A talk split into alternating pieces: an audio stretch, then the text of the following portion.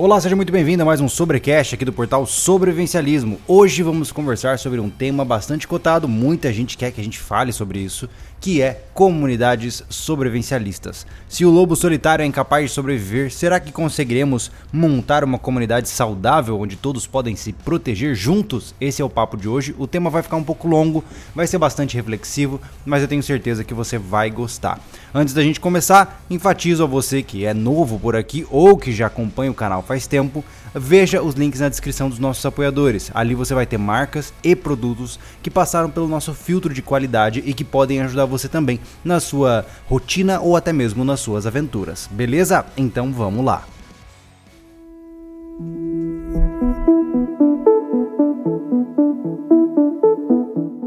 Anderson Machado, muito bom ter você aqui mais uma vez. Júlio Lobo, muito bom estar aqui com você mais uma vez. Legal, hoje nosso papo vai ser bem interessante. Comunidade sobrevivencialista. Eita. É possível ou é apenas um sonho? Né? É um assunto difícil, cara. A gente já fez uma análise no nosso quadro de, de casas sobrevivencialistas, onde eu critiquei duramente a ideia de um condomínio sobrevivencialista. Uhum. E eu acho que essa é uma história que ela é muito complexa e a gente precisa conversar com calma sobre isso, né? Legal.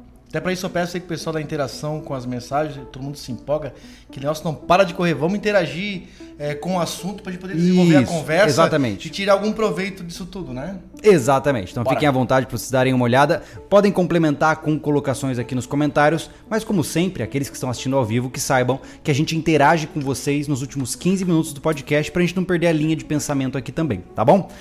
Bom, a primeira coisa que a gente tem que entender é o seguinte: é, a gente está propondo aqui uma visão de comunidade sobrevivencialista que acontece pré é, crise, tá? Não estou falando aqui, meu Deus, uma situação onde o apocalipse começou e as pessoas estão agora sobrevivendo. No... Não, não é isso, não, tá? Uh, então o que eu quero trazer para vocês é a visão de que neste momento uma, atual. Acho que é uma forma de viver é, saudável e sustentável, né? Essa é, é a premissa, né? Na minha concepção, tá? Isso provavelmente algumas pessoas podem diferenciar. Nossa visão é assim: é você morar em um ambiente onde outras pessoas pensam como você, todo mundo produz seus próprios recursos e, em caso de necessidade, todo mundo defende todo mundo. É isso. Isso é uma comunidade sobrevivencialista, né? Claro que a gente pode entrar nas nuances desse assunto com mais calma, entender o que de fato tudo isso significa, e esse é o objetivo do podcast de hoje. Então vai ser bem legal conversar sobre isso. E o primeiro passo que eu tenho que entender é o seguinte: Anderson, para você, qual é a coisa mais importante quando se pensa em comunidade sobrevivencialista? Mais importante no que, qual sentido, me De tudo, de tudo. Antes de pensar em qualquer coisa, o que vem na tua cabeça que é o primeiro fator que pode avacalhar uma comunidade como essa? Eita. É, eu sei que é difícil, eu sei. Mas a minha visão é bem clara. Que pode avacalhar. É, é, é o mesmo problema eu... que acontece com bandas de rock. Ninguém se entende. Eu acho que é como tu falou agora no começo, é a visão. Todos têm que estar alinhados é, olhando para o mesmo horizonte. Se cada um olhar para um lado, pensando que uma coisa ou outra vai suprir é, a necessidade dela, já está errado.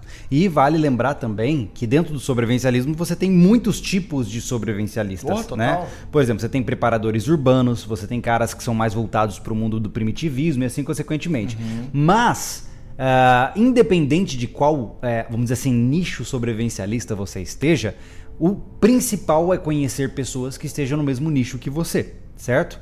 Por exemplo, qual é o nosso nicho, né, Anderson? A gente quer morar num terreno ruralizado, ou seja, longe da cidade, onde cada um tem uma boa porção de terra, somando um terreno de grande amplitude, para que a gente possa produzir nossos próprios recursos e se manter relativamente isolado da, da, da, cidade grande. Naturalmente, ainda tendo acesso a ela. Essa é a nossa visão, a princípio, uhum. uh, de forma rasa do que é o sobrevivencialismo. Para outros, o cara pode falar: não, meu negócio é um condomínio fechado na cidade com todo mundo fortemente armado, muros muito altos eu, e isso é um. Não. Eu acho que para chegar nesse ponto, Júlio, a gente. É, tudo que a gente prega dentro do, do nosso canal, de saber de tudo um pouco, porque para chegar nesse afunilamento de morar, de formar uma comunidade, todos os pontos vão ser válidos. Não, e a gente está falando de uma mudança gigante, né? Preparação, é. defesa. É. Poxa, então aí, aí que tá que não dá pra gente se limitar só em sobrevivência em selva. É, chegar a ponto de montar uma. De, de, de, botar um projeto desse em prática, E aí, como é que a gente aprimorou as outras, é. as outras e, o, e o comprometimento é gigantesco, né? Tá com feijão bem. Tô com feijão dente? É, Coisa linda, parece o Jeca. Ah, depois eu limpo, mas enfim. Olha só. O principal que a gente tem que pensar é o seguinte, cara. É, o comprometimento de você mudar toda a sua vida para você morar em uma comunidade, no, como no nosso caso, você vai sair da cidade, você vai morar num lugar mais distante, você vai ter que se acostumar com o ritmo de trabalho rural, de vida rural. Uhum. Você vai mudar a sua vida por completo. É um, é um empreendimento de altíssimo risco. Porque para você fazer isso, primeiro que você já tem que ter uma fonte de renda onde você não tem que trabalhar todo dia num lugar físico. Né? Imagina como é que um cara que trabalha das 8 às 18 dentro de uma empresa vai sair e morar 200 km de cidade. Não tem como. Né? Uhum. Então, além disso, essa pessoa também tem que ter uma família que está muito alinhada com a visão dela. Porque é. se o cara, por exemplo, é, é, um sobrevivencialista rural e a esposa quer morar na cidade, vai dar porcaria também, não vai dar certo, né?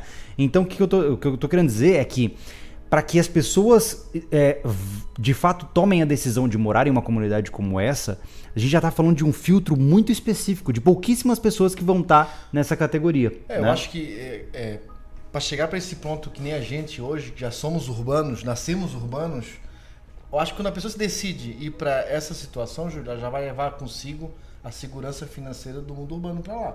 Sim, né? trabalhar errado, pela internet, algum, né? É a segurança financeira é. para manter o negócio primeiro, até se tornar 100% sustentável. Sim, claro. Porque claro. É, eu acho que fazer isso de uma forma 100%, só vou pra terra e vou viver dela. Cara, não, não, não, não, Isso aí é voltar para trás, para mim. Até porque, né? pô, imagina, a, a, maioria das pessoas vive essa fantasia. Muita gente fala assim, ah, eu quero morar num sítio, viver do sítio.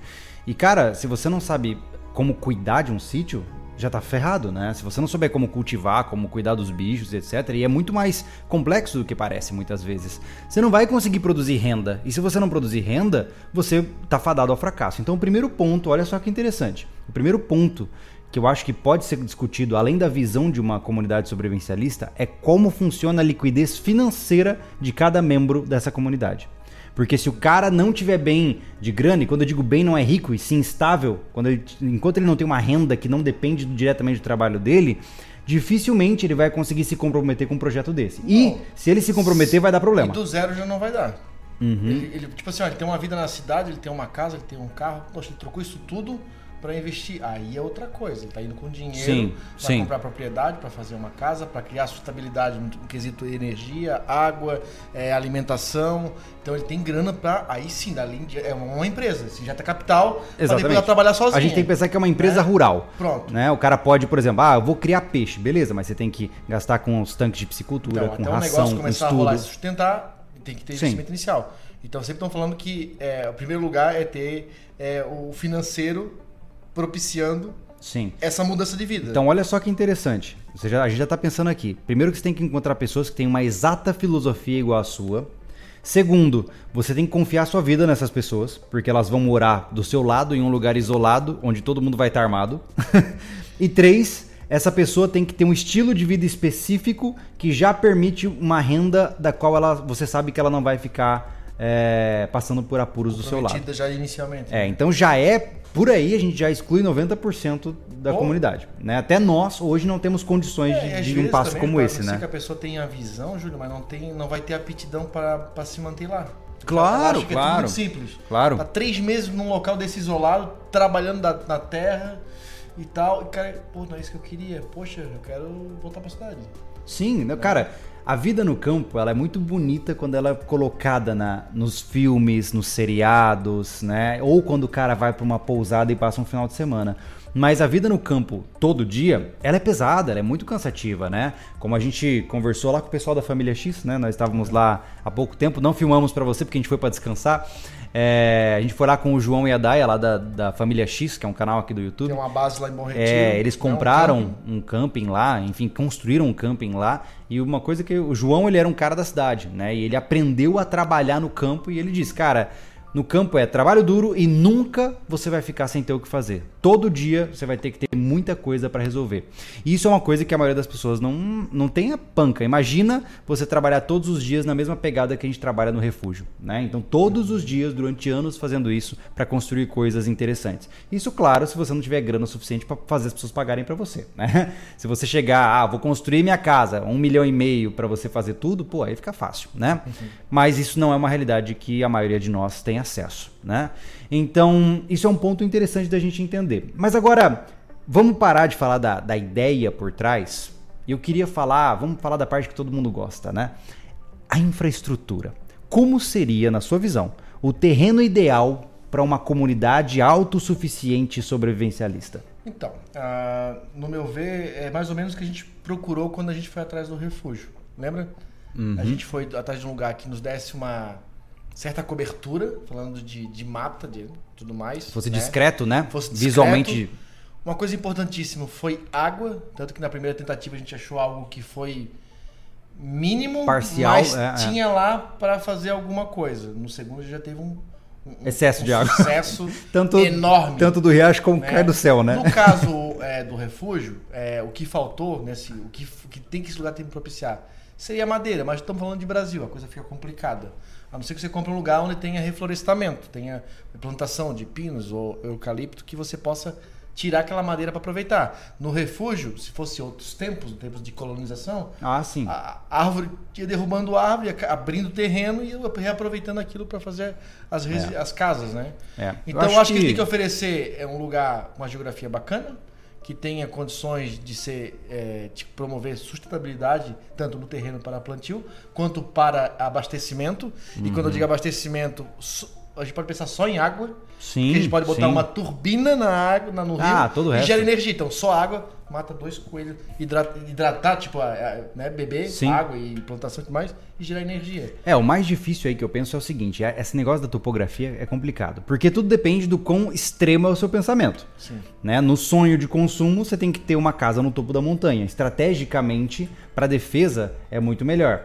Agora, é, você estar no topo de uma montanha, você tem outros problemas, que é a diminuição da quantidade de água disponível. Uhum. Então, tudo isso é interessante de ser colocado em discussão, porque eu, eu abriria a mão dessa facilidade estratégica para, como você disse, ter abundância em água, né? Porque a água é o caminho para é, tudo. A água né? sempre vai ter um volume é. maior, quanto mais baixo, mais volume d'água, né? Lá em cima se formam as, as cascatas e pequenas cachoeiras e embaixo um grande rio, juntando de vários lugares. Essa é a, como é. funciona aí as coisas. Eu né? acho que, seguindo essas métricas, desculpa te interromper, a gente tem que pensar basicamente nas dicas que a gente vê de como comprar uma propriedade rural, né? Uhum. é isso, né? Sim, é. Levando em consideração também que lugares muito, muito, muito altos, tipo, se tratando de sul do Brasil, se tu pegar algo acima dos 1.400 aí, já a forma de cultivo já vira outra história. Você imagina que já é complicado, né, Júlia? Já falou tantas é. vezes que para cultivar, é, para plantar, já existe uma série de técnicas, plantar no frio é, é outra coisa. É muito mais complexo. É muito mais complexo. Algumas, as espécies são restritas. É, algumas é. coisas não no frio, outras no calor. Aí você tem que criar estufa e exige uma atenção muito maior para cultivar. É. E aí vai. É mais inóspito, né? Total. É mais né? inóspito. A, as plantas no alto da montanha são muito. Tipo, as árvores são um pouco mais. Alguns lugares, né? Tipo, lá no Pico Paraná mesmo, né, Júlio? As plantas são um pouco mais baixas. Sim, mais. sim. É, não temos florestas é, tudo isso tem que ser levado em consideração, mas uma coisa é importante também, né? O tamanho do terreno. Né? Eu acho que isso é um fator determinante. E aí vai depender diretamente da, da liquidez. Claro, quanto mais melhor, né? Porque você tem espaço para expandir, espaço para produzir, etc. Mas eu diria que com conforto, com muito conforto, dois hectares por família é excelente. Porra, né? Por quê? Porque dois hectares é, o, é, o, é a métrica ideal para aquela, aquela base do John Seymour, num livro O Guia para Autossuficiência. Em dois hectares você consegue fazer todo o ciclo de produção desde a produção dos grãos, da, da produção dos animais, da composteira, do ciclo para você retroalimentar todo o seu sistema, né? E ter a sua casa no meio dessa equação também. Então, obviamente, são, vamos dizer assim, dois hectares por família e ainda deve haver uma área comum excedente de mais, sei lá. Aí depende de quantos hectares a, a pessoa tem condições de pagar. Uhum. Mas o ideal, eu diria que, vamos dizer assim, se cinco famílias vão morar, são 10 hectares para família e mais 10 hectares de uso livre, entendeu? De mata nativa. Com uma reserva. É, ah, vamos, vamos, área em comum. Bem que dois já, já, já, já mantém isso aí muito bem, né? Tipo, alta sustentabilidade, eu acho que dois tá de sobra. Sim. Se for para, tipo, já para um ganho financeiro, ter uma reserva é interessante. Né? Claro, então, claro. Porque entenda que para autossuficiência, para como é que é para o sistema girar, sim. Entenda que os plantios vão ser de rotatividade. Não dá para fazer é... plantações enormes que vai guardar alface, vai guardar repolho, vai. Não. Não, não, não. Então são plantações que são, tem que ser calculadas, tipo, vou consumir tanto tempo e, e quanto tempo Sim, cresce. Vai fazer então, uma ciclagem. Uma ciclagem. É, tem, exatamente. Tem que, tem que todo um levantamento aí para poder elaborar essa, esse, esse cultivo, né? É, então eu diria que assim, considerando, vamos colocar uma métrica de quatro famílias, tá? Para quatro famílias, eu diria que nós precisamos de entre 15 e 20 hectares. Uhum. Por quê? Porque você tem espaço de moradia e espaço para gerar liquidez financeira no próprio terreno. E aqui entra um ponto interessante. Por exemplo, você pode se juntar, vamos dizer, minha família e a sua faz um acordo e a gente vai usar um pedaço do terreno que está sem uso para a gente fazer uma, sei lá, uma plantação de alguma coisa específica, uma criação de algo específico e a gente vai dividir a renda daquilo. Uhum. Então, você tem espaço para ações em conjunto que vão gerar dinheiro para essa família também.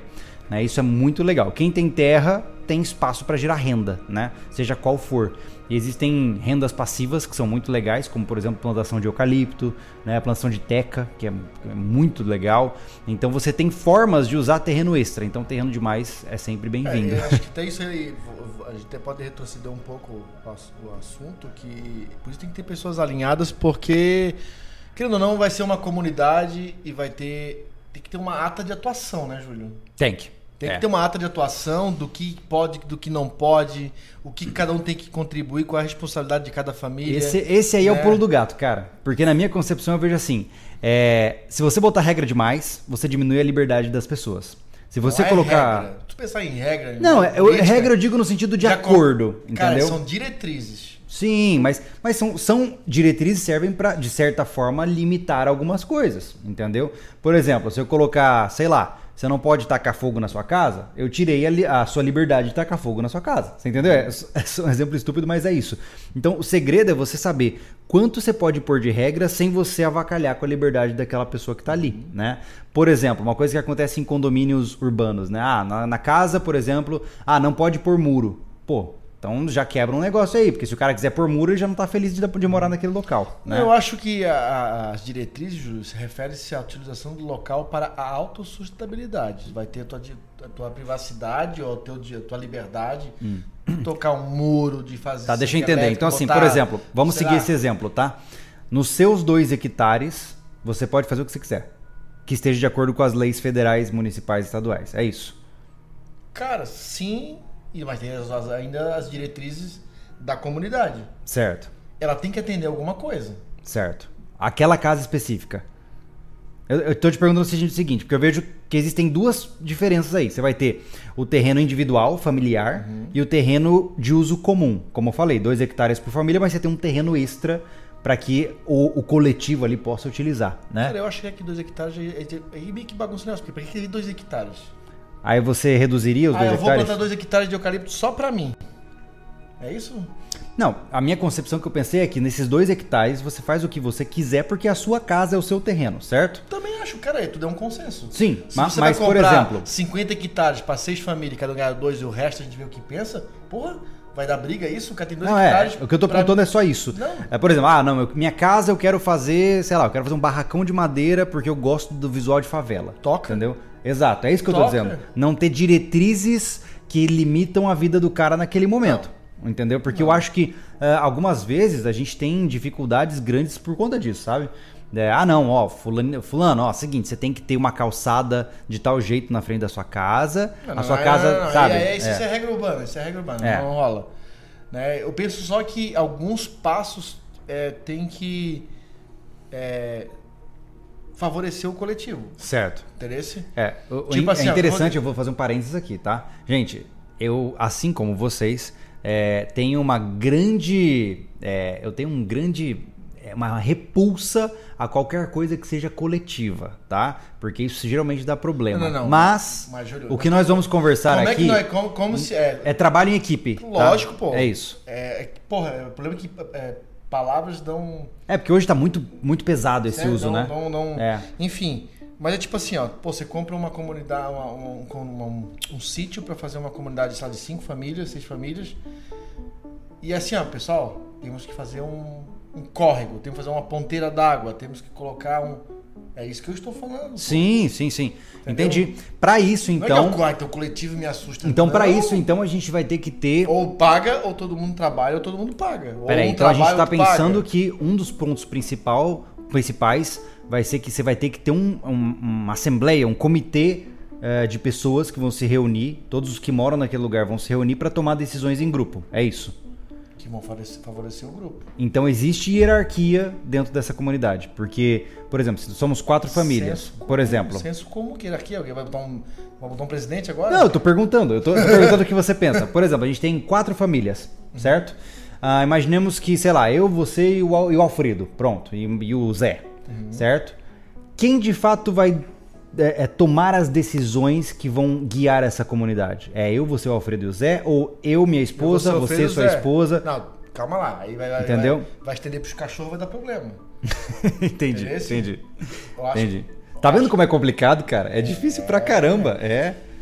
E, mas é legal você falar isso, porque eu acho que isso traz a dificuldade que a maioria das pessoas tem. E, e, isso, eu acho que assim, pô, cara, ah, eu vou fazer uma comunidade, eu tenho um terreno grande, vou começar a chamar gente para morar comigo. Cara, essa, essa base é o que vai definir se o negócio vai dar certo ou errado. Porque pensa comigo, você vai estar tá convidando um cara para morar contigo. Ah, ó, fulano, você paga, sei lá, X mil reais e entra aqui para morar com a gente. Só que você tem essas regras aqui, beleza? Beleza. Aí o cara muda, só que aí o negócio tá meio estranho, as regras são meio estranhas. Pô, aquela pessoa investiu um patrimônio enorme para entrar naquele lugar, entendeu? Então é um investimento meio estranho, meio complicado de você fazer, né, cara? Na minha visão é. é, é Mas um... o que, que pra ti que complicaria? Não, só complica para mim no sentido seguinte, porque eu sinto que seres humanos gostam de complicar o que é simples, certo? Hum. Então, você tem que ter uma base de regras e de pensamento muito clara para que não, não haja conflito depois que o negócio está estabelecido. Imaginemos, tá? Que eu olho assim e falo assim, cara, eu queria fazer um tanque de peixe, mas no meu terreno não tem espaço. Vou falar com os caras lá para ver se a gente faz o tanque de peixe juntos. Cara, me tira esse feijão teu. Tem um fe... ah, onde é que tá o feijão? Tá aqui embaixo, bota aqui, lá, ah, faz tá. um bochecho. Ah, ah, ah, do outro é. lado. Do outro lado, tá? Já vou tirar. Como que agonia me dá isso, cara? eu não consigo olhar pro teu olho, é. olhar pra tua boca. Ah, é? Ah, é? Isso aí? Cara, bota água e vai Ai, que difícil, que Coisa chata isso aí, Tá, cara. enfim, o que eu tô só pontuando, só para finalizar a minha visão antes de tirar o feijão do meu dente. É, o que eu tô pontuando é que se você não tiver regras muito claras, a tendência é que o negócio desanda.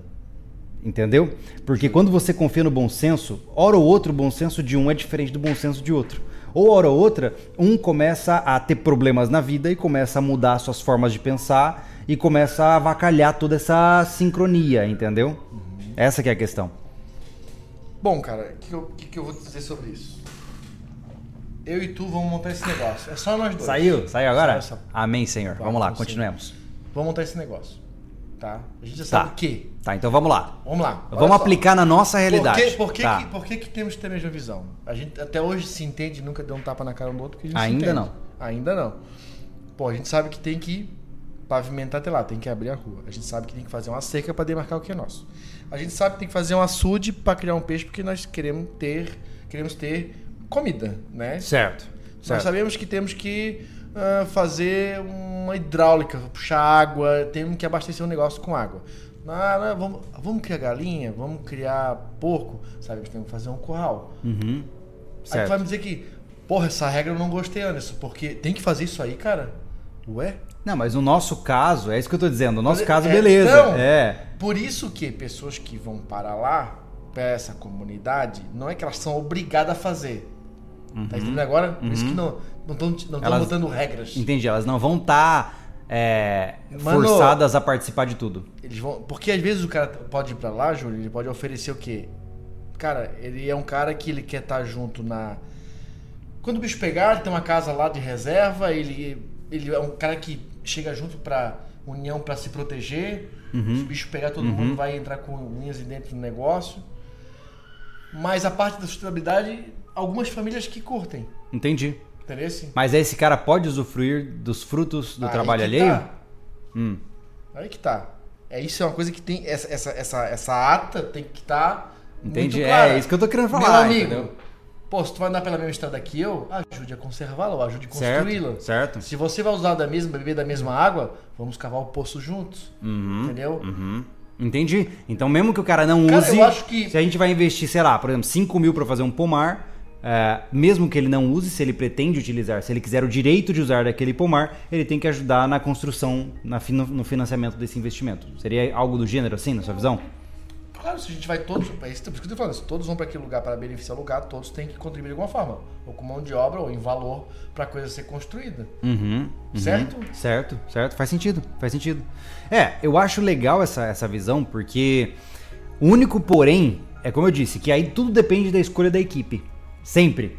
Porque se você pegar um cara que parece ser bacana e no futuro ele vira um bisonho, é, são as regras escritas e não o bom senso que vão te proteger.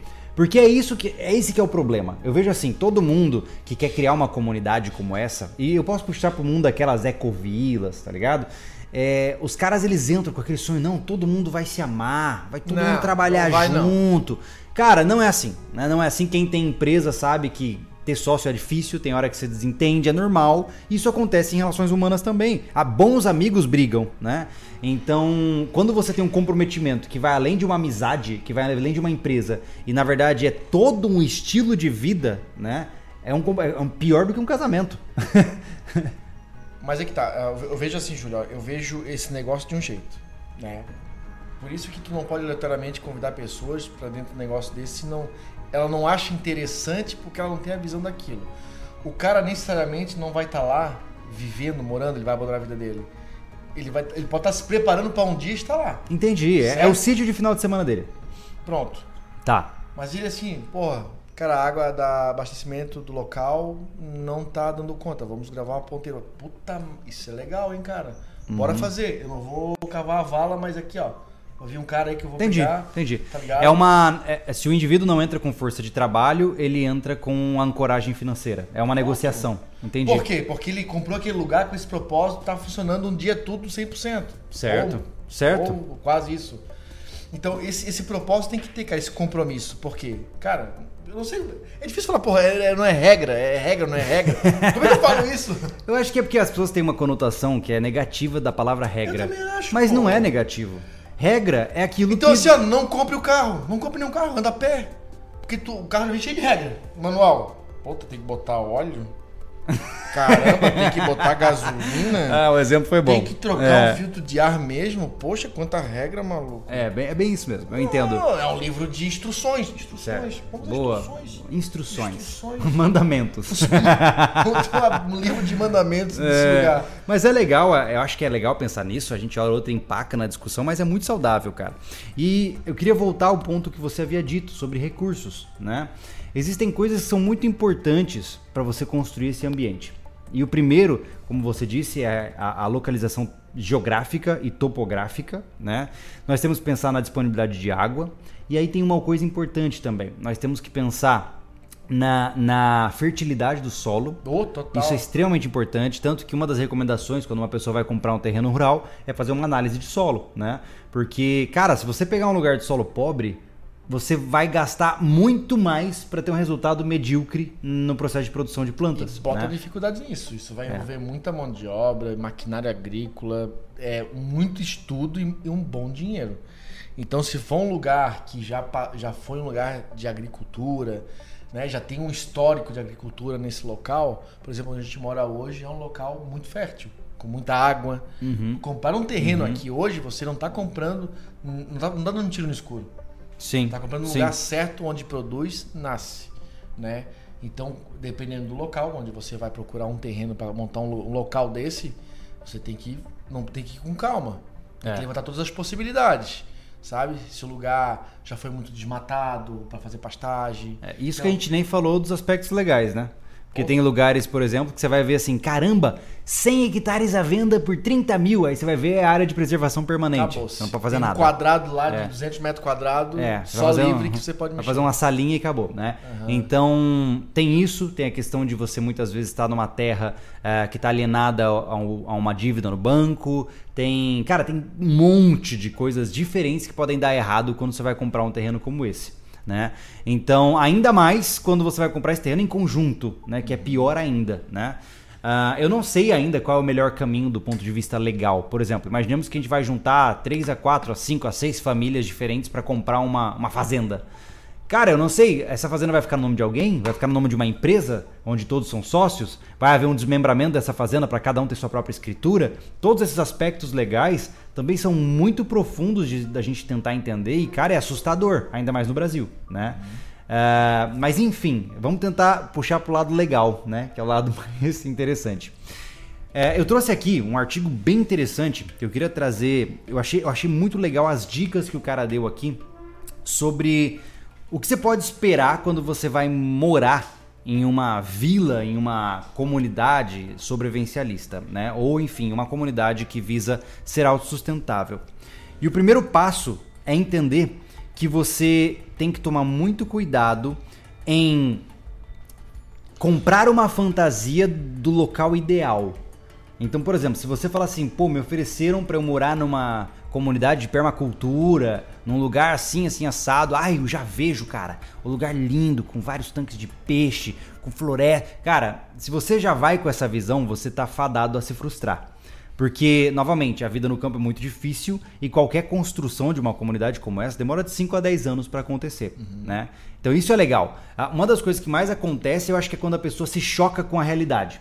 Tipo, o que, que eu fiz? Olha onde eu tô. Aqui tem pernilongo, o mato quando raspa em mim fica coçando, tem inseto, né? Não é isso? As pessoas se assustam, cara. Elas se assustam. Então, o primeiro passo que eu acho que as pessoas têm que pensar quando elas de fato querem... Pô, eu quero realmente... Meu sonho é morar num lugar assim é se expor a um ambiente desse, né? Ir para sítios, ir para fazendas e conhecer como é de fato o trabalho de campo para não haver esses choques de realidade, né? Não sei se você concorda. Cara, esse choque de realidade se estende até para uma coisa que já falou muito aqui, né, Júlio? É, pessoas que querem fazer acampar, fazer trekking, ir para aventura, ir para montanha, né? E às vezes vão investem em equipamentos que não dão ferramentas para isso acontecer de uma forma agradável, se frustram e abandonam né? E vivem de alimentar da, da, da, da nostalgia dos outros, né? Na, sim, na internet. Porque sim, sim. não fez do jeito certo. O que o Júlio falou é muito importante. Se, é, se transporte para esses locais para saber como é. Se tiver um conhecido que tem um sítio, uma fazenda, é. Pega umas férias, se joga para lá, passa, sei lá, 20 dias, 30 dias, o tempo for necessário. É, cara, tem muita gente que Tenta, sonha com isso por anos é, e anos e anos e nunca foi. Passeie pelo né? local, conheça essa cidade que, que, que, que, que que é o berço dessa, desse local, desse, desse, né? Que é a cidade. Da cidade da cidade, né? Sim, cidade do município, sim, né? Sim. O que, que ela te, te, pode te oferecer de mercado, de saúde, de educação para seus filhos e tudo mais. Tudo isso tem que ser avaliado. Então se transporte para lá e veja se você se, é, se encaixa nesse cenário. Sim. E eu acho Mas... que mais do que isso, né, Anderson? Acho que você também tem que pensar em quem é que vai fazer parte desse processo com você. Uma coisa é você for, se você for convidado para um lugar, é uma coisa. Agora, se você quer montar isso do zero, você não pode fazer isso sozinho. Você tem que ter outras pessoas que estão engajadas com você já. Então, se você sonha daqui 5, 10 anos se mudar para um, um, lugar mais quieto, no meio do campo, para morar com pessoas que pensam como você, não vou nem falar comunidade sobrevivente, porque isso, isso não muitas vezes assusta, né? Assusta. Mas nada mais é do que um bando de gente morando com sítios um do lado do outro. É isso, né? Basicamente. É, acho que o primeiro passo é a pessoa começar a pensar com quem ela se vê nesses ambientes. Né? E começar a selecionar suas companhias para que elas sejam afinadas com as suas visões de mundo. Como eu falei, é, é a, a, diferença, as diferentes visões e expectativas que acabam com bandas de rock. A mesma coisa acontece com comunidades, né? Se eu entrar nesse lugar pensando, ah, não, eu vou entrar lá e vou ganhar muito dinheiro é, fazendo sei lá o que, e o Anderson vai entrar pra, porque ele quer cultivar galinha, entendeu? Vai, em algum momento essas visões vão se chocar. Então tem que haver uma sincronia muito grande nesse processo, né? E mais do que isso, você tem que pensar na tua família. Por exemplo, se eu fosse me mudar para um lugar como esse, uma das minhas principais preocupações seriam, beleza, mas como é que eu posso ter um hospital próximo por causa, por causa da minha filha? Como é que minha filha vai estudar futuramente, se ela for para uma faculdade, se ela quiser ir para uma faculdade? Uh, será que ela vai ter condições de ir no ambiente atual ou eu vou ter que me programar financeiramente para ela morar longe de mim? Né? E então... esse pensamento se encaixa em qualquer situação da tua vida, né, Julia? É como na compra é. de um carro. Você vai lá, vai ver um carro zero, é, senta lá com o vendedor, faz um monte de conta lá da financeira, o juro tal, vai encaixar, mais emplacamento, tu olha lá, pô, teu, teu, teu olerite lá, hum, vai dar, vai dar. Quando você sai, aí entra o seguro Aí, poxa, aí é a manutenção do carro que você não esperava. sabe? Que as primeiras Exatamente. Tem que, ser, tem que ser lá na concessionária para não perder a garantia. A garantia. É isso aí. Nisso já te compromete, tem marca que já leva para três anos, já te compromete por três anos. É. Qualquer coisa que der nesse, no caminho já vai dar um problema, já não paga mais aquele negócio, o carro já vai perder a garantia, aí se der um problema sério, aí você já arrombou mesmo. E a mesma coisa, você tem que é, avaliar todas as situações do bom e do ruim. É, né? é verdade. Isso pra dar errado é dois palitos. Vai na empolgação, eu juro, vamos comprar um terreno, sei lá, qualquer lugar aqui mesmo. E aí, poxa, minha filha fez, tentou, chegou na idade de ir pro colégio e caramba, e agora? E não tem colégio. Vamos nos né? mudar de novo? É. Aí acabou, já acabou, já gerou o sonho ali. É. Né? Então, é. ou você tem um carro e aí tem um posto de gasolina a 100 quilômetros. Pois é. Cara, é, tem que Tudo isso. trabalhar com reserva de gasolina. Não, não só isso. Ah, eu quero um lugar isolado, estrategicamente capaz de eu defender minha posição contra zumbis. Só que aí o cara pega um lugar tão zoado que só chega Jeep lá em cima. Outra e ele não consegue construir nenhuma casa porque o caminhão não, não sobe Esse lá. Esse é o ponto entendeu? que eu ia falar agora. Aí tudo para você construir é muito difícil, porque às vezes a, a, lojinha que atende essa cidadezinha não tem nem caminhão grande, leva tudo de carroça para lá, tudo demora. Então tudo isso tem que ser avaliado para você não tomar um susto e o seu projeto de vida ir por água abaixo muito rápido. É. Né? É, de volta a falar, a visão tem que estar muito alinhada. Eu e o Júlio é. são muito legais, mas nossas mulheres se bicam, se estapeiam e aí. E aí o negócio um... já pensou? Até Nossa. nisso elas têm que. Né? É. Não pense só em você, pense na família inteira. Elas é. têm que se entender. E tem que haver uma. É uma resiliência muito grande, né, Júlio? Total, total. Total. Cara, tem dia que, por exemplo, a gente hoje, o, refúgio é um grande laboratório pra gente, né? Porque de fato a gente pensa no futuro, né? De ter um lugar rural nosso e tal. Mas é. O refúgio, ele, ele de certa forma é um laboratório pra gente conhecer um pouco melhor essa lida de trabalhos pesados. E, cara, tem dia que dá tudo errado. E a gente tem que, né, pô, vamos trabalhar junto, vamos dar um jeito e a gente vai superando as dificuldades.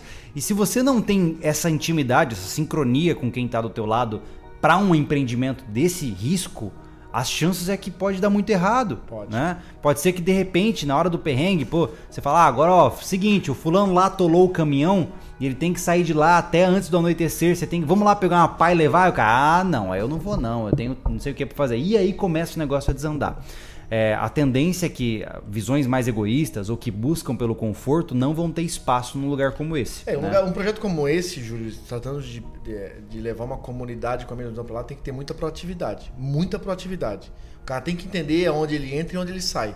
E isso vai totalmente de, de, de a favor de, da liberdade. Total, Interesse? total. A liberdade, se o cara não for proativo, acho que na minha visão não funciona. O cara tem é. que saber onde ele vai, onde ele, onde é, A gente, eu acho que tem que haver um processo quase que de seleção. Sabe quando você vai para uma entrevista de emprego? Mesma coisa. Uhum. Porque, cara, imaginemos que a gente tem um lugar, tá, Anderson? Imaginemos que a gente tem uma comunidade já, pô, legal. Pô, vamos abrir, vamos chamar mais gente. A gente precisa de mais mãos de trabalho, precisamos, né, de pessoas aqui e tal, sei lá.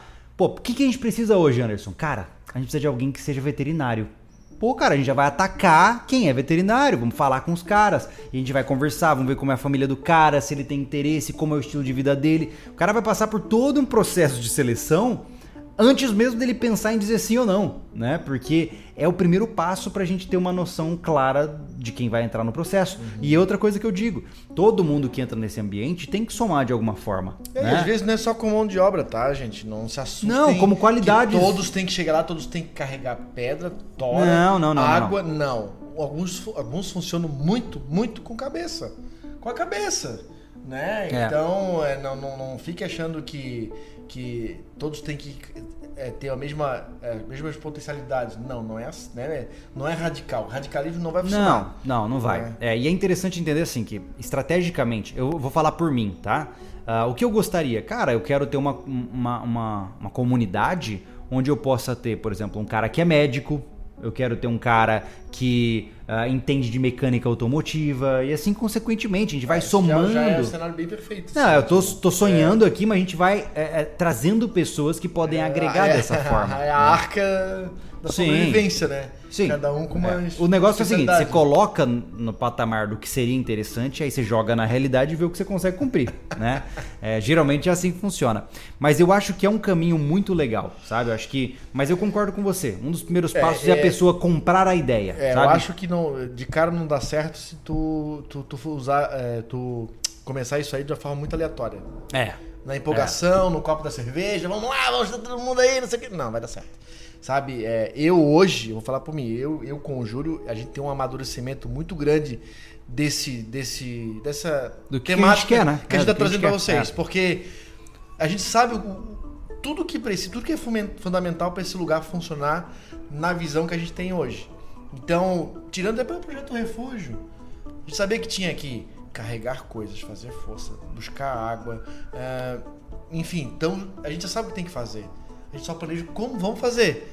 É. Então não tem mistérios. Exatamente. A, gente tem porque a gente olha para o mesmo horizonte, para o mesmo é. lugar. E o difícil é você somar 4, 5, 10 famílias enormes vezes, com esse mesmo horizonte, pois né? É, Esse é o pulo do gato. Às vezes ficam, ficam falando aí, falando, pô, não foi essa, é, ficam é, achando que tudo é só vídeo pro YouTube. Hum, hum, hum. Cara, hoje, eu e o Júlio já estamos. Vamos para um ano e pouquinho agora que a gente mora próximo, agora estamos morando colado. É. Né?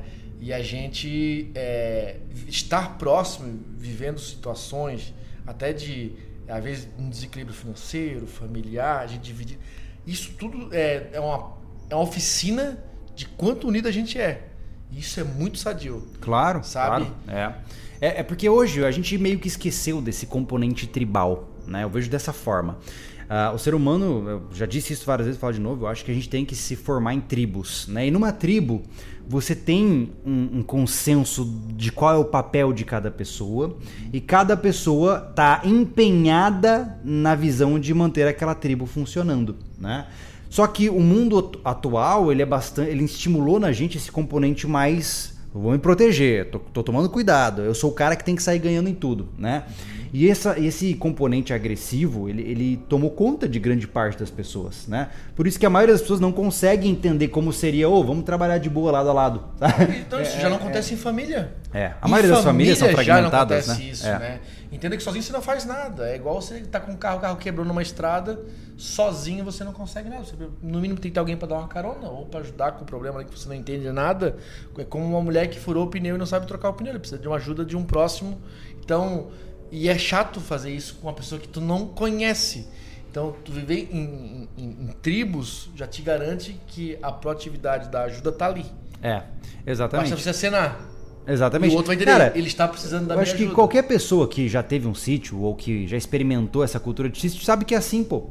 Né? Ah, tô aqui na minha propriedade, deu um problema, eu vou lá chamar meu vizinho, pô. Né? Ó, meu trator, meu, meu carro atolou aqui. O que, que você faz? Você vai bater no vizinho, que tem um trator e ele te ajuda. uma prova disso entendeu? de forma reduzida, Júlio, uhum. é o nosso desconhecido aqui da, da, de perto, sim, aqui, lá, sim. né? Que é uma família de pai, pai, filho, mãe e cada um tem sua função lá dentro. É. é uma, eles, têm uma, eles trabalham com plantio e o fulano faz isso, a fulana, que é a, a matriarca, faz isso.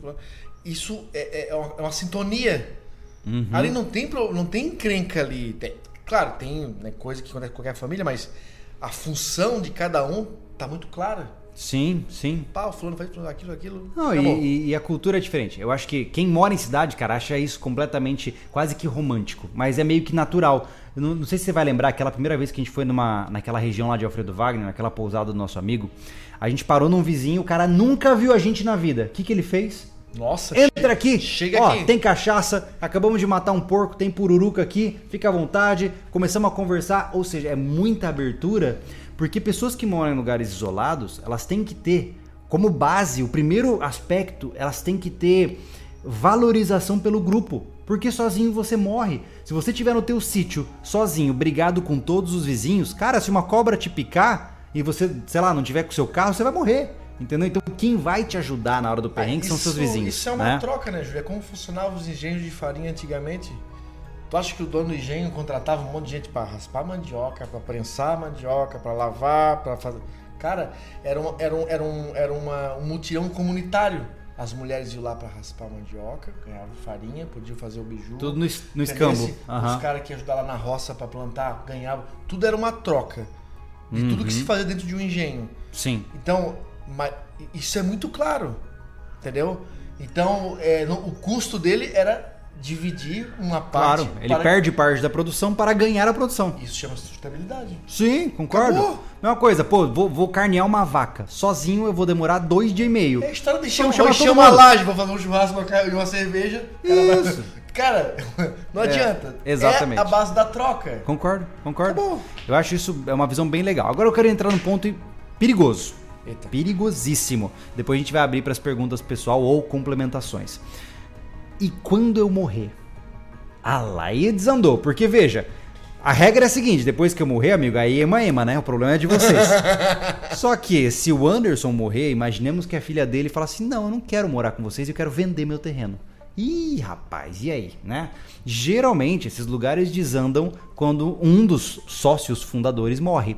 E aí quem assume é um herdeiro e vai saber se esse herdeiro tem a mesma visão de vida. Pode ser que tenha, mas pode ser que não tenha. E agora? Hum, aí eu nem sei, cara, eu nem sei por onde começar nesse papo. Uhum. Na minha visão, a única coisa que pode ajudar nesse tipo de situação é a segurança jurídica. De ter um contrato dessa associação onde, por exemplo, ah, sei lá, tua filha quer vender o terreno, mas ela tem obrigatoriedade de vender pra gente Cara, primeiro, sabe? Eu acho assim, assim? entenda que o mundo ainda não acabou e nós estamos no apocalipse. Então, contrate um bom advogado e deixe é. tudo às claras e assinado. Amarradinho, cara. Tem por que fazer tudo. tudo no fio do bigode. Cara, é aquela história. Não. Hoje a gente se dá bem, daqui 15 anos vai, vai. Talvez não, entendeu? Então, o que vai te dar segurança num, num projeto como esse, tão ambicioso, onde você vai morar e trabalhar integralmente, por exemplo, é, é o seu contrato. Né? O que está escrito nesse contrato? O terreno é seu? O terreno ele é arrendado? O terreno é. Você tá, é, é, vamos dizer assim, entrou como sócio de uma empresa que tem esse terreno? Enfim, todos esses pormenores jurídicos são que vão definir a, a saúde para os seus herdeiros. Até porque se de fato você quer deixar um legado, né? Acho que se você fala assim, pô, se eu morrer hoje, minha filha vai continuar o meu projeto.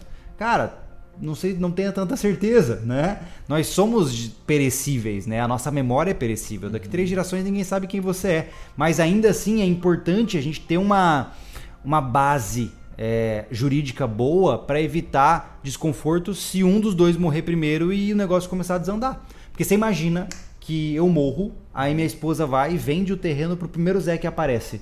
Aí, sei lá, um cara completamente aleatório que tá dentro do teu terreno, que tá se aproveitando dos mesmos recursos que você, sem você saber quem ele é, direito, né? É complicado, cara. É aí já entra um novo nível de complexidade, né? Não tem como fugir da papelada, cara. Não tem é. jeito. Não, é que nem o pessoal tá falando aqui, ó. O Pedro falou, ó, o sócio titular que só pode vender para outro sócio, né? Eu, isso já resolve grande parte dos problemas, mas Vai saber, né? Eu, eu realmente não sou qualificado juridicamente para poder falar sobre esse assunto, mas é um ponto que tem que ser levado em consideração. Antes de entrar para as perguntas, eu queria colocar aqui, eu achei super legal isso aqui, olha só. Coisas para você pensar quando você vai se mudar para uma comunidade desse tipo, tá? Eu vou colocar aqui, gente, depois eu vou traduzir esse artigo, que ele está em inglês aqui. Eu vou traduzir ele e vou colocar no sobrevivencialismo.com, que é o nosso portal. Inclusive, se você não está seguindo lá, você está vacilando. Ontem saiu um texto muito legal sobre as diferentes formas que um bunker subterrâneo pode te matar. Ou seja, as pessoas sonham com a ideia de um abrigo subterrâneo, mas um abrigo mal construído pode tirar a sua vida. E tá lá o artigo completo no sobrevivencialismo para você. Mas vamos lá. Olha só. Coisas para pensar. Medos envolvidos em viver em uma comunidade baseada é, em autossuficiência coletiva. Começar do zero, burocracia, medo de divisão, o medo de perder as visões, tempos demais de conversa para poder alinhar os pontos, barulho dos vizinhos, não ter tranquilidade quando as relações estão fragilizadas, a necessidade de consenso de um grupo diminui a velocidade dos processos. Vamos ver que mais. Ah, não ter muitas crianças da mesma idade. Isso é curioso, né, cara? Se você é o único que tem uma criança de 5 anos, ela vai crescer brincando com quem? É muito doido, né? Ah, o balanço entre o que é privado e o que é comunitário, né? Não haver muita claridade no que vai ser feito nesse local ou até mesmo a falta de habilidades para construir a comunidade. Você pode ser o cara mais bem, bem intencionado do mundo, mas se você não souber bater o martelo, talvez você atrapalhe, né? Então isso é interessante. Um, muitos cachorros, gatos e visitantes. Olha só que interessante. Uh, lugares muito caros e muito pequenos. Falta de comunidade. Como chegar e como ir embora. Qual é o tipo de dieta que você vai estabelecer na sua família.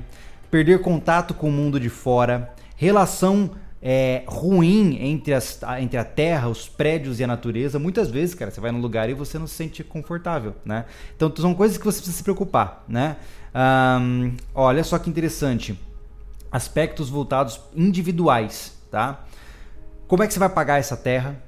como é, qual é a forma de titularidade dessa terra, como que você se qualifica financeiramente para um empreendimento como esse, quais são os procedimentos para você revender caso você queira pular fora, qual é a coerência é, que esse lugar tem do ponto de vista de valores, será que a minha terra vale mesmo, o mesmo tanto que a sua e assim consequentemente.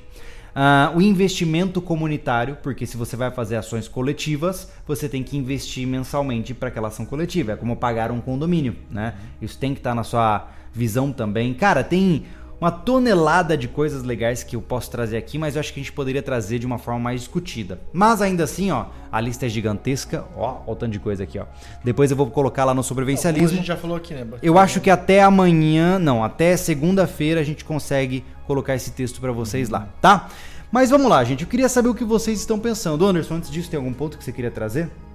A gente não, chegou em consenso nenhum aqui, não, não definimos chegou. nada, mas o objetivo desse papo é para causar reflexão. Pontos que são importantes, pontos que são difíceis, mas são necessários, né? Uh, vamos ver o que o pessoal tá pensando? Bora. Então vamos lá, olha só. O Lucas Silveira disse: Júlio, sócios têm prioridade presumida em caso de venda. Em caso de venda, o sócio vendedor deve oferecer o bem aos sócios antes. Somente se nenhum desses quiser comprar, ele pode vender para outro. Isso é previsão do CC. Não sei o que é CC, mas beleza. CC é o que eu tô agora, cara. que coisa horrível. Ah, vamos lá. Ah, Júlio, o que você acha do plano das colônias em Marte? Cara, eu acho que é um pouco cedo demais para falar em sair do planeta. Vai ser legal, eu tô ansioso para que no meu período de vida eu veja alguém se, se tornando o primeiro marciano. Vamos lá, que mais? O Edson disse: a família X e o Batata serão os primeiros a serem saqueados. Todos sabem onde eles moram. Bom, eu não posso falar por eles, mas é melhor você não pular no nosso quintal. Vamos lá, que mais?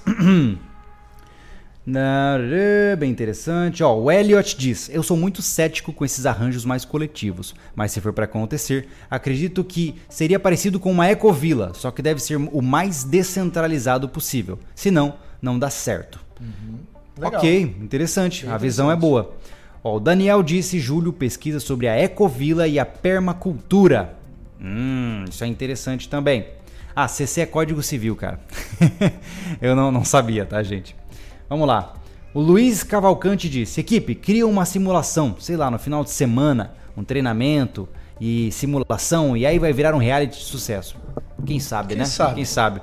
Vai que a gente consegue uma grana aí, já pensou que legal? Poder documentar um reality show. Seria disso. muito legal a gente conseguir ser no futuro aí, é, botar isso em prática para mostrar para vocês. Tenho certeza que a gente abriu o horizonte de muitos sobrevivencialistas que estão aí escondidos aí no Brasil. Exatamente. O pessoal tá falando, inclusive a, a, o Vales Bike ali, é, tá falando pra gente durante todo o podcast pra gente conhecer um pouquinho sobre os kibbutz e os moshavs que são comunidades fechadas uh, que funcionam muito bem, se não me engano, em Israel. Tem os kapungs também na, na Malásia. Tem vários modelos de comunidades que hoje já funcionam bem. E, cara, eu sou muito. Eu defendo muito que você não precisa inventar a roda. Você não precisa reinventar a roda. Você tem que olhar o que funciona e ver como adequar isso para suas visões, né? Então realmente é uma boa ideia. Mas assim, né? a nossa ideia, o de estiver errado, não é montar uma comunidade fechada, tá, gente? A gente quer ser o mais sustentável possível, depender menos de mercado, menos da rede de energia elétrica, menos da rede de abastecimento de água, menos, menos, menos, tudo menos, sabe? Menos levar o carro para o mecânico, aprender a mexer no carro, tudo menos, sabe? Então é esse é o propósito nosso, né? Se isolar do mundo, criar uma mini, como é que é? Um mini país. É, cara, é, eu particularmente acredito o seguinte, tá? Isso é o, é o Júlio falando, né? Não é, é teoria, não é, isso é opinião pessoal. Eu não concordo com o estilo de vida moderno. Eu não acho que é um estilo de vida que promove a saúde humana em vários aspectos. Né? Eu digo, os hábitos modernos me incomodam, a cultura moderna uh, tá indo para um lado que me incomoda profundamente. Então, em vez de eu ficar lutando e dando uma de rebelde, postando no Facebook o quão ruim as coisas estão, eu vou basicamente me afastar disso. Né? Então, eu quero dentro do possível, sumir dentro do conhecido, né? Que bonito é, isso, mas cara. é isso, né? Eu quero, ah, eu, cara, ah, eu vou comprar uma ilha, para, para de viajar, para. Cara, se você mora numa zona rural, dentro de uma cidade rural, longe de grandes centros, até as coisas chegarem até você, vai, vai muito mais tempo. Cara, é muito mais né? sadio. Quando eu falei, é... essa família que a gente conhece mora sei lá, cara, 20, 25 quilômetros da cidade do próprio município e quase 60 da, da, da capital. Cara, eles vivem tranquilamente. Os problemas não atingem muito eles. Eles têm quase tudo lá tem animais, tem plantas. Você acha que um Esse... cara desse tá preocupado com coronavírus? Não tá, ah. nem chega, é, nem chega na cabeça dele essas visões. Muitas nem a notícia chega pro cara. Na verdade, né? o que ele precisa é vender o que ele planta porque ele tem uma, um negócio, mas se tudo der problema, o que ele já faz, mantém ele. É, exatamente. Acabou. acabou. Entendeu? Então é, é, mais ou menos isso que a gente quer pra gente. É. É estar tá afastado de tudo, de todos que dão problema, que a gente acha errado. Entendeu? Sim. Blindar nossas famílias nesse processo. O máximo né? possível. Né? O que eu quero é ver minha filha, cara, me ajudando no pomar, me ajudando na horta, brincando, se sujando de lama, entendeu? Montando em cima de porco e caindo, quebrando o braço. É isso que eu quero pra minha filha, né? E, obviamente, ela vai ter em doses bem moderadas o acesso direto a toda a tecnologia atual. Então, mas eu não quero ver, cara, um dos meus maiores medos é ver a minha filha é, saindo de tarde para brincar com a molecada na rua, que é um bando de maloqueiro louco, entendeu? Porque eu moro numa zona ruim na cidade. Ou ela tem como maior hobby passar o dia no celular e ir pro shopping com as amigas. Eu não tenho nada contra de quem faz isso, mas eu não quero a minha filha fazendo isso. Então eu tô fazendo o possível para construir uma vida que eu considero ser mais saudável para ela. É, Talvez rural... ela cresça e fale que tá tudo errado, mas enquanto eu posso escolher é o que eu quero. Ainda as áreas rurais, vou falar aqui pro Santa Catarina, ainda vão te promover muito essa tranquilidade por muito tempo. A gente tá, já vive isso hoje, é. de morar numa cidade tranquila é. e muito bem equipada, que é a nossa cidade que a gente mora hoje. Nossa, total. Nossa, Nós total. temos 15 mil habitantes e aqui a internet não, é. Não? Não, tá em 15 já. Já tá em 15? Tá em 15, é. Mas são 200 mega de internet, você tem todas as conveniências de uma cidade grande, uma cidade pequena, né? Então, a gente e... já tá se acostumando. Eu já falei isso aqui, né? O meu objetivo é um escalonamento. Eu fui para Florianópolis, uma cidade gigante, né? Do ponto de vista de movimento. De movimento. É. é odiei. Agora eu migrei para uma cidade menor quem sabe no próximo momento eu vou migrar para uma cidade ainda menor e depois disso eu vou para o campo. Então eu vou fazer um, uma mudança gradual, pra, não por mim, mas para não impactar minha esposa e minha filha, porque uhum. elas não se adaptam da mesma forma como eu. Não, né? A mesma coisa acontece comigo, né? Sim. Eu estou casado com uma pessoa que foi criada em cidade grande, com todos os acessos a tudo, né? E, e não só tá, tá, tá longe do, do, do, que o urbano oferece, mas para elas está longe de família né? Sim. Onde pessoas conhecem, de amigos, tudo isso tu vai te isolando, tudo isso tem que estar preparado. É. Né? É. E aí a, tá, é, é, essa, essa amizade, essa, essa coisa que você tem com uma comunidade fechada de amigos, e isso que vai te suprir todo esse buraco que fica para trás. Então, é. é. são muitas decisões, né, Júlio? Muitas, cara. Muitas, muitas. muitas é. Muito emocional, Ó, financeiro. É tudo. cara. É tudo. Você está mudando sua vida. Ó, o Davi disse: Julie Anderson, vocês têm alguma previsão de tempo para que consigam viver como desejam? Não sei. Então pode ser rápido, pode ser demorado. É, cara, depende. Tudo depende de oportunidades de, de momento. De oportunidade e dinheiro. Por enquanto, é, nós não temos nenhuma das duas. No momento, foi muito delicado. Dinheiro mesmo. é, bem isso. Quem tem dinheiro cria oportunidade, né? É, ó, se tivesse dinheiro num lugar como esse hoje, a gente comprar um pedaço de terra aqui, que seja um hectare, já seria maravilhoso. Já seria incrível, Nossa, né, seria incrível. É. Ó, o Bruno Borba, apoiador do canal, fala, Brunão, olha só, teria um líder ou algo do tipo? Não. A princípio, não. É hierarquia igual entre não, todos os participantes. Vai, não, essa não vai ter é. hierarquia nenhuma. Pelo menos pra gente. Tá? Tem gente que gosta. Querem botar um cabeça para é. decidir? Beleza. Não, não vai ter gerente. Denner, Denner Nandi, também apoiador do canal, disse: Como seria a parte da religião em uma comunidade assim? Nossa, Denner, é, é difícil de dizer. Eu acho que isso é um aspecto particular de cada um. Se você quer montar uma comunidade religiosa, beleza. Mas no nosso caso, a religião não faz parte do cardápio. Nenhuma, tá? Não, eu vou, é. Acho que eu até falei em algum, algum, algum, algum podcast. A gente tem um grupo de. A gente chama de Irmandade. Hoje tem quatro. Pode ter mais amanhã. Logo, logo, quem sabe. Mas. Uh, porra, tem um amigo nosso que tá lá dentro, é extremamente religioso. Ele foi o que, né? Pastor que chama? É um. Como é que chama? Quem? O. Lá. Ele, ele não, ele foi pastor de é igreja. É pastor, mas é pastor é, nome claro, que fala. Claro. Cara, ele fala de religião, ele manda bênçãos para nós e o Júlio são dois pestes. Entendeu? E cara, a gente se entende numa boa. Sim. Nunca houve uma discussão sobre religião dentro do nosso, nosso grupo de WhatsApp. São quatro cabeças, tá? Isso não vejo problema algum. Sim. Se ele quiser montar um altar na casa dele e rezar, e, cara, legal. Meu irmão, você pode fazer o que contra. você quiser da sua vida, seja religiosamente, sexualmente, o não interessa, só não vem jogar dele, pra cima de mim. Que ele me ajude a manter a terra que nos sustenta e que ele pegue num trabuco para proteger as nossas famílias. É Acabou. É. A, a, eu acho que a única regra é Em caso de emergência, pegue a sua arma. Acabou. É isso, né? Se o cara Ó, vai rezar para isso. E aí entra vai... aqui, entra aqui a pegada do Daniel BF. Dizem que quando a fome bate na população, a maioria do pessoal vai para as áreas rurais. Será que o pessoal rural vai bater de frente com milhares de famintos?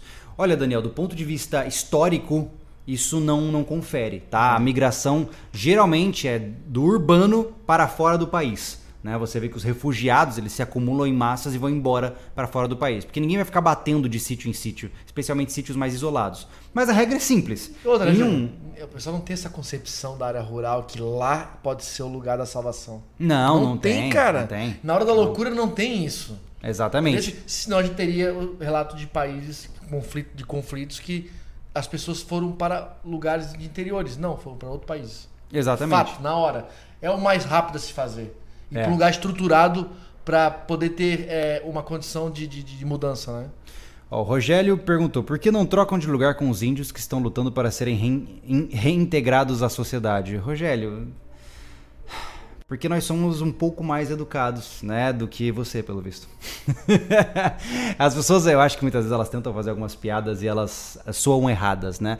Por que, que a gente tem que ficar desmerecendo as outras coisas, né, de maneira gratuita? Né? Eu acho que é importante a gente tomar muito cuidado com isso. Por exemplo, o Rogério já não moraria na nossa comunidade. Hum. É, vamos lá.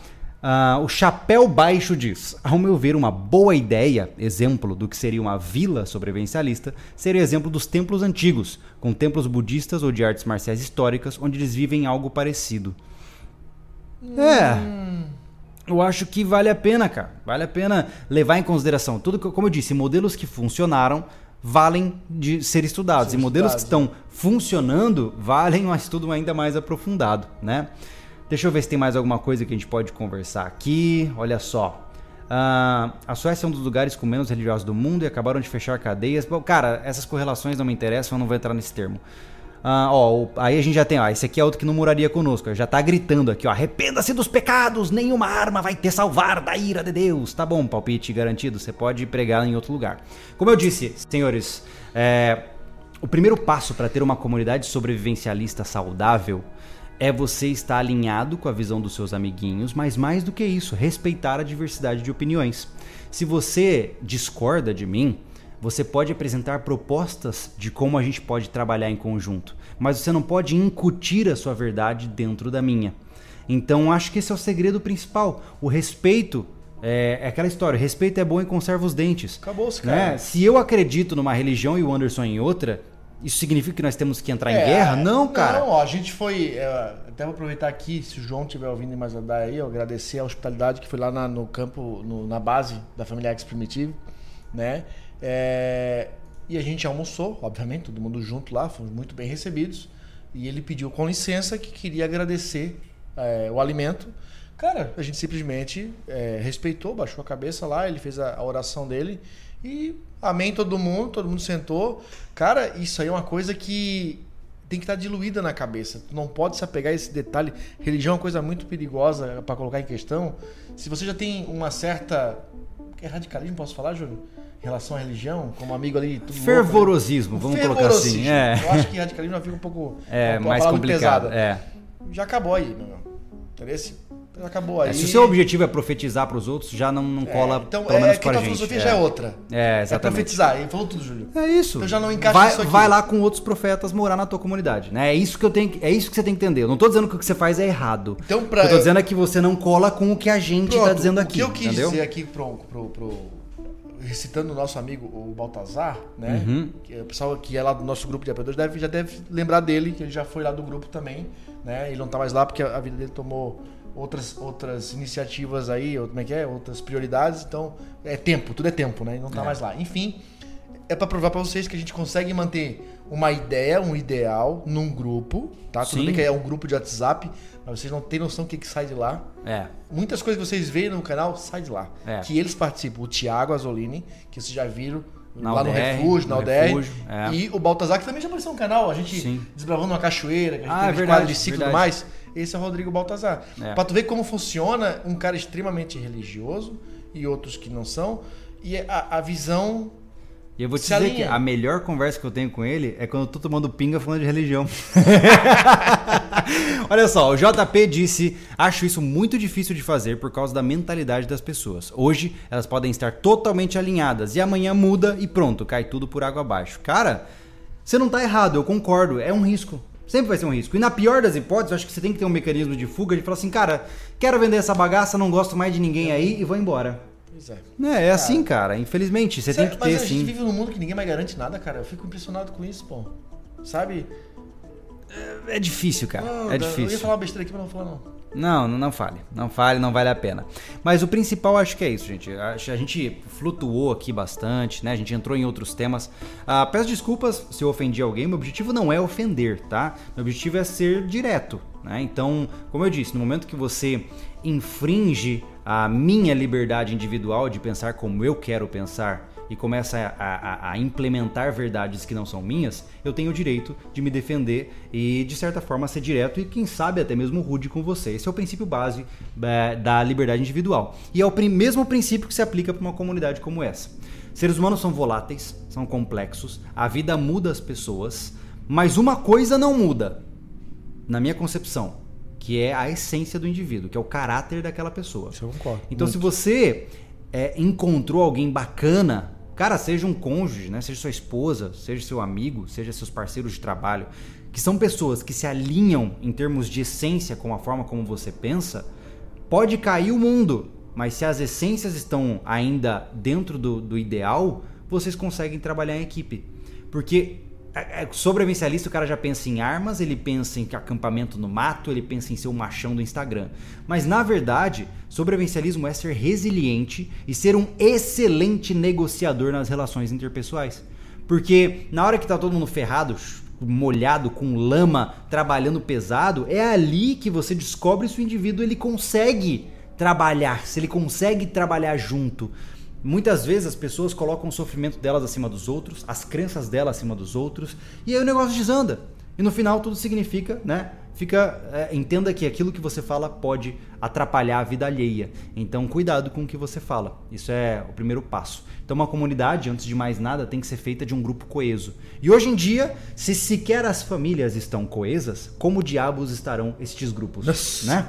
Então, por isso que eu acho que aplicando a grande população, comunidades desse gênero são um sonho. Mas para cenários específicos, para indivíduos cirurgicamente planejados e estruturados, é uma realidade que pode de fato trazer um estilo de vida que pode promover uma qualidade incrível para a família. Eu acredito nisso, cara. É, eu acho que é isso. Eu acredito nisso e quando a gente puder, a gente vai conseguir botar isso em prática e mostrar que dá para fazer. Porque eu, eu, eu é, mas é, é aí que tá. É, é, é, peneira. Tem que selecionar.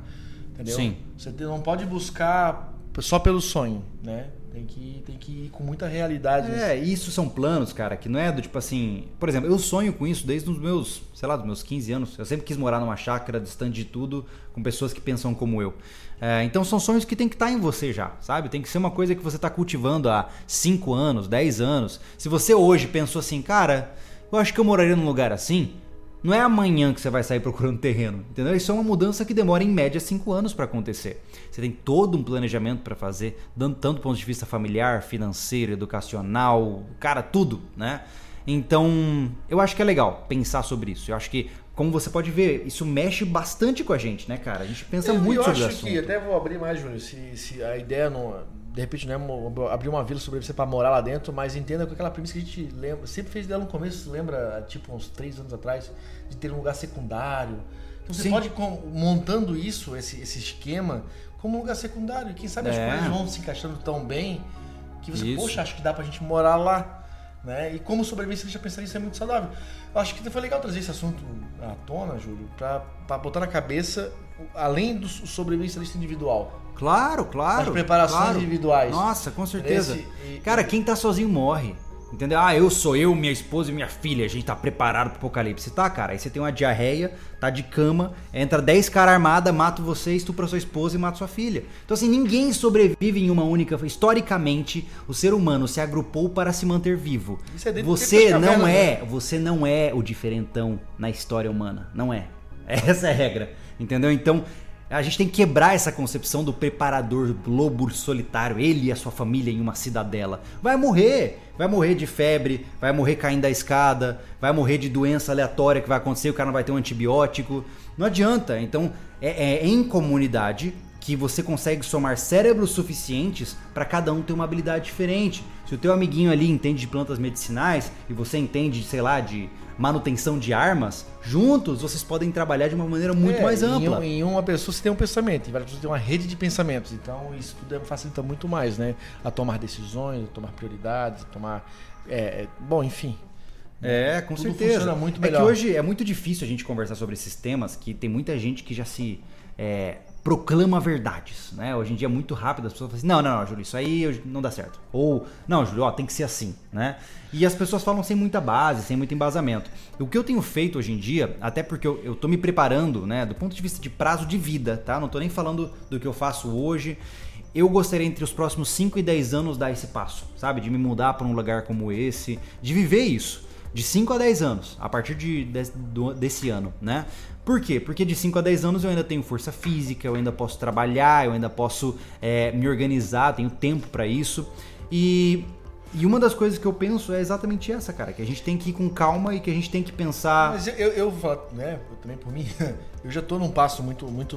Eu tô muito satisfeito com tudo que a gente vem acontecendo, porque é, eu tinha esse brilho, ah, do, vida do campo, do não sei o quê, de estar próximo à natureza, né? E eu já tô abrindo mão de tudo que eu vivi a minha vida inteira. Sempre vivi, eu sou de Florianópolis, balneário, calor, verão, gente de fora, de fora digo, de outros países e tudo mais. E tudo isso pra mim já saturou. Eu já, eu já tô vendo a, a, a, curva tomando forma, assim, sabe? De me levando para esse caminho, né? E, e cara, perdi o rumo da prova. Não, é, você tá guiando a tua vida para isso, pô. Sim, e? É isso. É. Mas como eu disse, ao mesmo tempo, você não fez isso de ontem para hoje. Né? Assim, estou é... me preparando, estou indo muito consciente do que está acontecendo. Eu, eu me vejo nesse local, eu me vejo com ainda é. com força de trabalho para promover esse local, é. né? E eu levo o espelho eu e tu, a nossa relação, que a gente se, a gente, poxa, tá na pior cenário. Somos sócios de uma empresa. Sim, claro, claro. Aqui, claro. cara, se as coisas tivessem para dar errado, já nem tava alimentando essa ideia de a gente não. ter uma comunidade, porque a gente lidar com dinheiro, com. Né, claro, com, cara. E... Com a engrenagem do negócio, como tem que fazer com planejamento. sabe qual é o problema, Anderson? Com logística. Tudo... Eu sinto o seguinte: quando você começa a definir o que você quer para sua vida, você começa a, a descartar pessoas. Por quê? Porque você começa a ver que algumas pessoas ao seu redor não, não fazem parte dessa sua visão de futuro. Entende? Uhum. Então, em muitos momentos, eu já senti isso. Pô, eu já conheci pessoas bacanas. A gente já fez isso, né? Já. A gente já fez. Na nossa história de três anos juntos. Sim. Né? É, nós descartamos. Desde, desde eu empresa, acho que descartar é uma palavra feia. Desde mas... a empresa que a gente tinha, a gente foi cadenciando esses descartes até agora. É. Acho né? que é porque descartar parece que a gente jogou fora, mas não. A gente simplesmente. Não, é descartar a possibilidade é, de problema. Removeu este indivíduo é um que não está alinhado com o que eu quero para o meu futuro. E essas decisões são difíceis também, né? Se hoje você está, por exemplo, sei lá, eu vou usar um exemplo completamente aleatório. Hoje, se você está com pessoas que você, seja familiares, seja amigos, e você vê que essas pessoas não estarão nessa mesma linha de pensamento que você, você já tem que começar a pensar, porque eu tenho cinco anos para amadurecer um grupo saudável o suficiente para se mudar para um ambiente como esse. Então eu não posso perder tempo com quem não tá ligado na mesma coisa que eu, né? Então, cara, você começa a pensar, sabe? Você começa a estruturar uma estratégia, ver o que, que você pode fazer, como que você pode fazer. Eu acho que tem que ter sinais, né? Tem As pessoas tem que. que a gente tá se relacionando para isso, de repente conversar acontecer, são pessoas que já tiveram um momento da vida que tem alguma afinidade com o campo, sabe mais ou menos como funciona, sabe o que, que precisa dele, o que, que ele tem que te oferecer. Tudo isso já contribui para pontuar é, é, esse projeto a seguir, sabe? Não pode ser você uma pessoa que mora numa cidade grande, sempre tudo à mão, é. sabe? Pega o é. telefone, tudo é pro telefone, tudo é e levar para esse lugar não vai dar certo. Exatamente. Dar certo. E basicamente é isso, né? Eu acho que a gente não tem por que continuar estendendo essa ideia, porque sejamos honestos, né? A gente já falou pra caramba, já. né? E eu queria, de fato, eu tô satisfeito, porque eu queria que esse papo fosse sobre relações humanas e não sobre propriedade, é sabe? É... não, é, mas é isso mesmo. A gente falou bastante sobre o que, o que importa mesmo, né? Que é o quão difícil é, cara. O quão difícil é encontrar pessoas, o quão difícil é alinhar visões, né? Eu não queria ficar falando aqui sobre, ah, mas o terreno tem que ter assim, tem que ter uma, uma, uma barricada para se proteger de invasores. Não, isso não entra no, no, papo de hoje, né? Isso talvez entre num, num próximo papo, talvez, né? Mas é isso. Né? O mais importante é estudem, né? Estudem. Hoje eu tenho estudado muito sobre diferentes tipos de visões, diferentes regras. Tenho olhado para as ecovilas para entender como esse povo funciona. Eu estou buscando por fórmulas, né? E se você que está nos ouvindo agora, neste momento, é, está buscando também pela mesma ideia e você tem ideias legais, coloca nos comentários aqui embaixo, não na live aqui que está acontecendo nesse momento, quando o vídeo ficar offline, ou quando você quiser entrar no portal e deixa o seu comentário do que você acha que seria interessante. Assim a gente vai debatendo, vai discutindo ideias, vai aprimorando visões, que eu acho que isso é muito legal, né? E a gente volta a falar de novo, né? é, exatamente. A gente pode, quem sabe, fazer uma um novo podcast daqui seis meses, quando a nossa visão tiver amadurecido. A gente tem pensado nisso, né, do ponto de vista de conteúdo e tal, há muito pouco tempo. Então tá tudo muito cru. Você pode ver que o podcast foi um bate-papo reflexivo, né? E não necessariamente instrucional. Uhum. E eu acho que isso faz parte do nosso processo de desenvolvimento. Mas cada vez fica mais claro para mim. A gente tem que entender que sobrevivência é em grupo, que qualidade de vida está no campo, né? E que a educação não necessariamente precisa ser feita nos modelos tradicionais de cidade. Né? A educação dos seus filhos, a, a, continuação dos seus genes ao longo das próximas gerações pode ser feita de uma maneira muito diferente do que a vida moderna propõe para gente. Né? Nem sempre é importante seu filho estar tá no colégio particular de 3 mil reais por mês e você trabalhando o dia inteiro sem ver ele. Né? Então é isso que eu quero entender para mim. Eu quero ser quero criar minha filha do meu lado, eu quero plantar a, as coisas que eu vou comer, eu quero matar os animais que eu criei e assim consequentemente. Uma vida relativamente simples, né? quase que bucólica, mas é isso que eu vejo para um futuro saudável, tanto para minha velhice como para a juventude da minha filha, né? Conclusões, Anderson? Cara, depois desse contexto maravilhoso, quase me emocionei. Vou falar o quê? Cara, eu acho que tem muito a amadurecer ainda. Eu tenho certeza que quando a gente achar a receita certa, se o canal tiver de pé ainda, a gente vai claro, trazer claro. isso. Vamos, né? vamos, vamos. É, não estamos falando isso de forma trágica, o canal vai acabar. Não, não, de maneira nenhuma. É, o mundo tá aí para isso. Tá aí para conquistar, sofrer, conquistar, sofrer, conquistar. É. Alegria são, são, são pequenos oásis no meio do deserto. Mas a gente já a gente vai, a gente tá estudando muito sobre isso e tenho certeza que a, a daqui a um tempo a gente vai trazer isso de uma forma muito estruturada para o canal, porque eu acho que tudo que a gente fez até hoje, a gente está aí para uma década de sobrevivencialismo. É, e tudo que vocês veem até hoje, tantas mudanças. Não é que é mudança, são evoluções. Né? Sim. As temáticas vão mudando porque a gente não pode ficar numa coisa só. Então tudo está encaminhando para isso. Eu, tenho, eu sinto isso, né, Júlio? Sim. Tudo está encaminhando para esse propósito. É. Tudo que se aprendeu é consolidado em um só lugar e se sustentando. É, e eu, eu convido aqueles que falarem, pô, cara, a gente tem uma ideia legal aqui de algo que a gente está fazendo, manda o seu relato pra gente, né? Se você hoje tem, por exemplo, um lugar que já é assim, que você já está vivendo dessa forma, ou que você também planeja, cara, novamente, peço, entra lá no sobrevivencialismo.com e coloca na postagem lá. Essa postagem vai estar disponível semana que vem. Escreve lá pra gente, pra gente pensar um pouquinho, quem sabe a gente pode visitar vocês se vocês já vivem dessa maneira. Isso é muito legal. É, isso é muito legal. Eu sempre quis trazer pro canal, pô, já pensou, Anderson?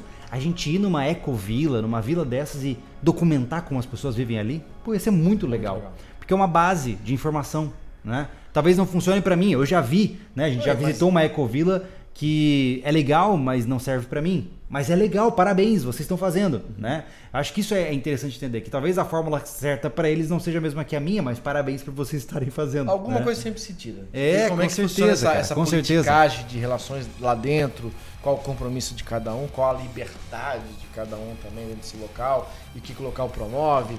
Vai ser muito interessante, vai ser muito interessante. Vai, cara, vai. Vamos dar uma estudada e achar um lugar aí, modelo, pra gente Vamos. fazer uma oficina. Mas antes disso, eu não posso deixar de agradecer a todos vocês que estão vendo até agora. Poxa vida, temos 500 pessoas assistindo ao vivo nesse momento. Mas se manteve, né? olha, mais da metade de 640 que eu tava de é, Muito legal. Gente. Mas mais do que isso, né, gente? Lembrem-se que esse canal aqui ele só acontece não é porque o YouTube nos paga, tá? O nosso nicho, se você não sabe, é um dos menos é, remunerados do YouTube, que é o nicho de educação. O que de fato faz esse canal funcionar são os apoiadores, tá? Se você se tornar membro, ou seja, clicar ali naquele seja membro do YouTube, você pode ajudar muito a gente, tá? E se você apoiar pelo Apoia-se, apoia.se barra sobrevivencialismo, lá você também pode é, apoiar o canal mensalmente. Se você doar um real, o cara já está ajudando uma tonelada, né? Isso já é muito legal. É muito legal. E, naturalmente, a gente também tem que agradecer aos apoiadores que são as marcas que estão conosco. Né? Hoje, grande parte do que vocês estão vendo aqui, essa qualidade de imagem da câmera, os episódios do Refúgio, da forma como estão sendo feitos, tudo isso está acontecendo porque nós temos apoiadores muito bons. E isso como pessoas físicas e pessoas jurídicas também, né? Empresas, também. né? Então eu agradeço, inclusive convido a você se você puder, dá uma olhada nas marcas que estão na descrição desse podcast para você conferir. Conheça lá, são marcas que a gente conhece, que a gente confia e muitas vezes essas marcas podem atender uma necessidade que você tem hoje de comprar alguma coisa, de fazer algum serviço. Então dá uma olhadinha ali embaixo, talvez possa te ajudar bastante também. Beleza? Mais alguma coisa, Anderson? É isso aí. Então tá bom. Senhoras e senhores, obrigado pela presença de todos vocês. Agradeço também. Semana que vem estamos por aqui de novo. No mais, nós ficamos por aqui. Eu sou o Júlio Lobo. Anderson Machado. Esteja preparado. Valeu, gente. Valeu.